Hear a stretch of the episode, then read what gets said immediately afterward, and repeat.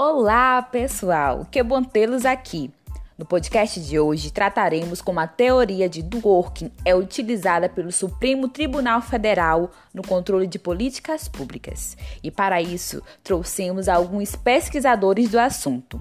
A Laís Angélica, a Maria Luísa, a Maísa Oliveira, o Marcos Túlio, o Raimundo Sobrinho, a Pamela Coqueiro e eu, Lavínia Lima. Ronald Dworkin propõe uma teoria de interpretação do direito, que expõe um método de aplicação dos princípios e valores mais fundamentais na decisão jurídica, de maneira a legitimar a atividade do poder judiciário e alcançar a satisfação no anseio comunitário por justiça e igualdade de tratamento e necessidades sociais o STF, guiado pela Constituição Federal, atua não só como aplicador das leis, mas como um garantidor de direitos. As decisões tomadas por eles devem buscar uma solução coerente diante do sistema de princípios constitucionais. De acordo com Ronald Dworkin, a atividade jurídica deve ser coerente, fiel a princípios como equidade, justiça, a legalidade, a integridade utilizados em um modelo ideal de sociedade democrática considerando a comunidade como agente moral e de princípios. Outro sim, para Dworkin, não basta apenas explicações a respeito do rumo das decisões jurídicas na comunidade, mas é necessário uma justificação, expressando uma concepção coerente de justiça e equidade onde o direito é uma atividade de progressão contínua, tendo em vista a realização dos princípios de liberdade e igualdade.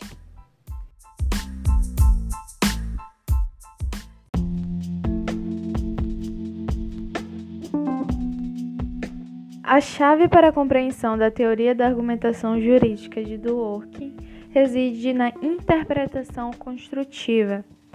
Desta forma, o filósofo propõe uma teoria em que a interpretação do direito deve se basear no princípio da integridade, o que significa que o direito deve ser uma atividade interpretativa pautada em princípios como equidade e justiça.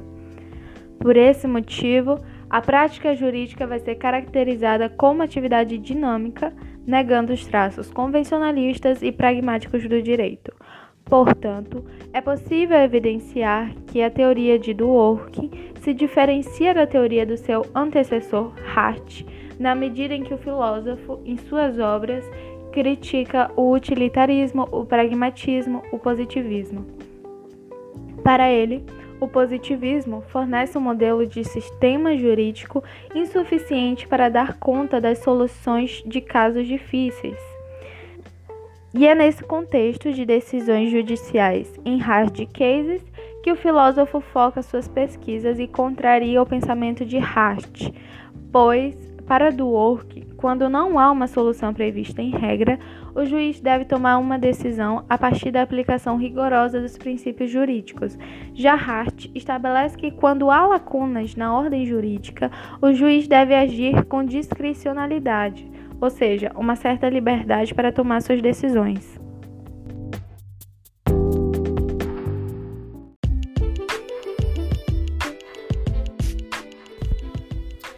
O autor Ronald Dworkin, ele vai falar em sua teoria argumentativa, é, na verdade, vai, vem responder muitos questionamentos.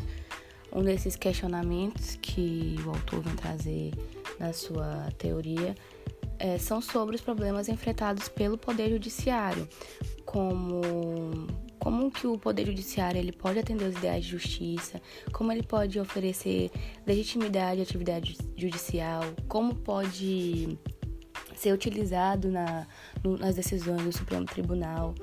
Todas essas indagações, o autor é, vem expor na sua teoria é, no método de aplicação dos princípios e valores mais fundamentais na decisão jurídica, é, de uma maneira que venha legitimar a atividade do Poder Judiciário e alcançar a, a satisfação do anseio comunitário, é, por meio da justiça, da igualdade de tratamento, por meio das necessidades sociais e dos valores comunitários. Então, através das decisões do Supremo Tribunal Federal, de Working, ele vem trazer isso, né? Através de uma análise é, de pensamento, através das investigações. E nos últimos anos, dentro da doutrina judiciária brasileira, este autor ele vem sendo muito utilizado é, de uma maneira a trazer uma segurança maior nas decisões do Supremo Tribunal.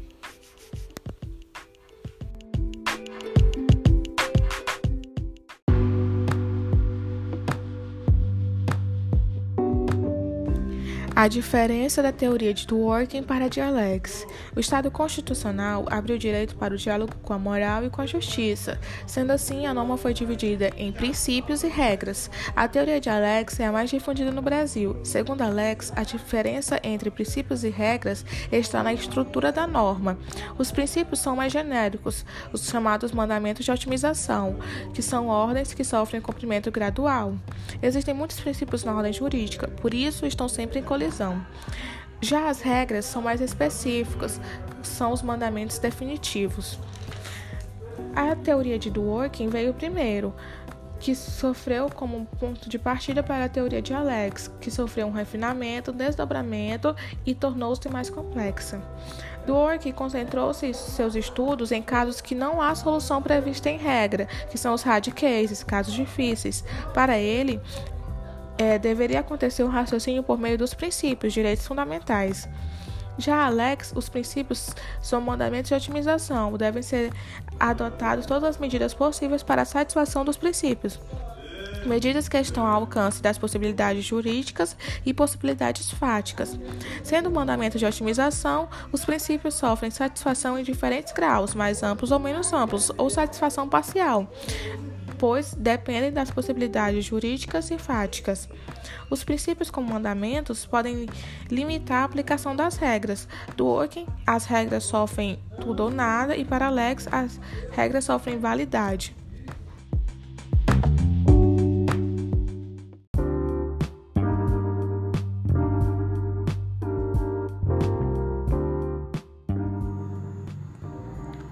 Primeiramente, vale ressaltar sobre o teórico Ronald Miles Dworkin.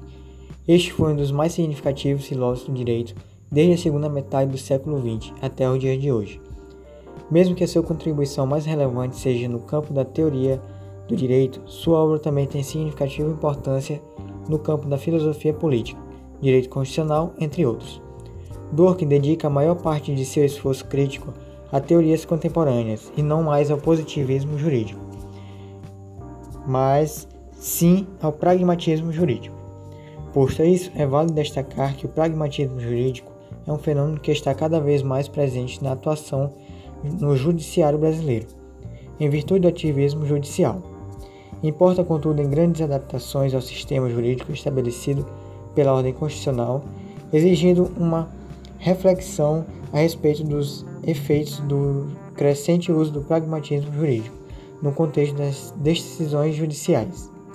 Nesse segmento, a teoria de, de é, expõe um método de aplicação dos princípios e valores mais fundamentais na decisão jurídica, de maneira a legitimar a atividade do Poder Judiciário e alcançar a satisfação do anseio comunitário por justiça e igualdade de tratamento.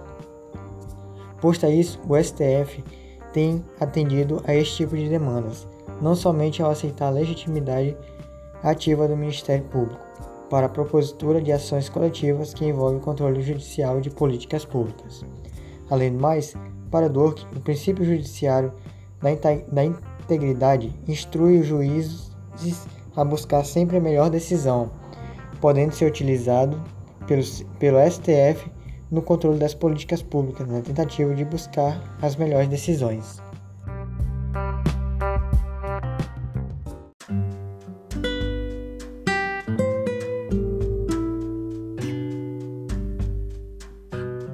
Essa teoria, ela é utilizada em homenagem ao filósofo Ronald Dworkin. para elucidar as questões pela qual o poder judiciário interfere nas questões políticas e denota-se que o Supremo Tribunal Federal é o principal órgão que justifique a legitimidade do controle judicial de políticas públicas no Brasil. A aplicação da reserva do possível por conta da escassez de recursos públicos, discricionalidade administrativa, a separação dos poderes em fase da garantia de direitos fundamentais e de, no mínimo, existenciais e, por fim, a constatação da legitimidade da intervenção judicial na jurisprudência do Supremo Tribunal Federal. Drong foi um dos pensadores contemporâneos mais na filosofia do direito e na teoria da justiça. Para Drone, uma, uma concepção é melhor que a outra e não apenas diferente, quanto mais se ajusta adequadamente às paradigmas socialmente compartilhados desde mesmo o conceito e é capaz de descrever as práticas paradigmas de maneiras mais coerente, coerência e ajuste.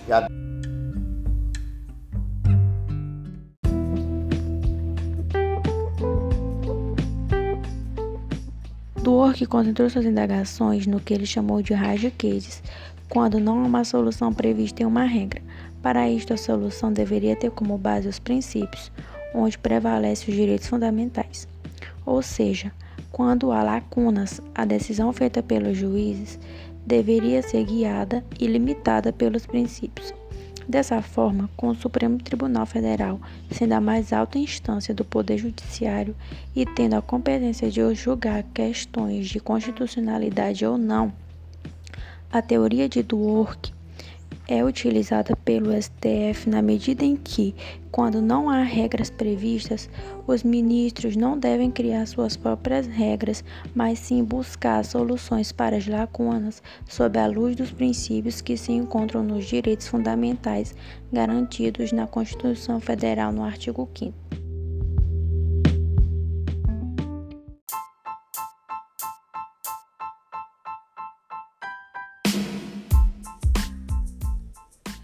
por hoje é só. Espero que vocês tenham gostado das nossas reflexões. Beijos, até a próxima!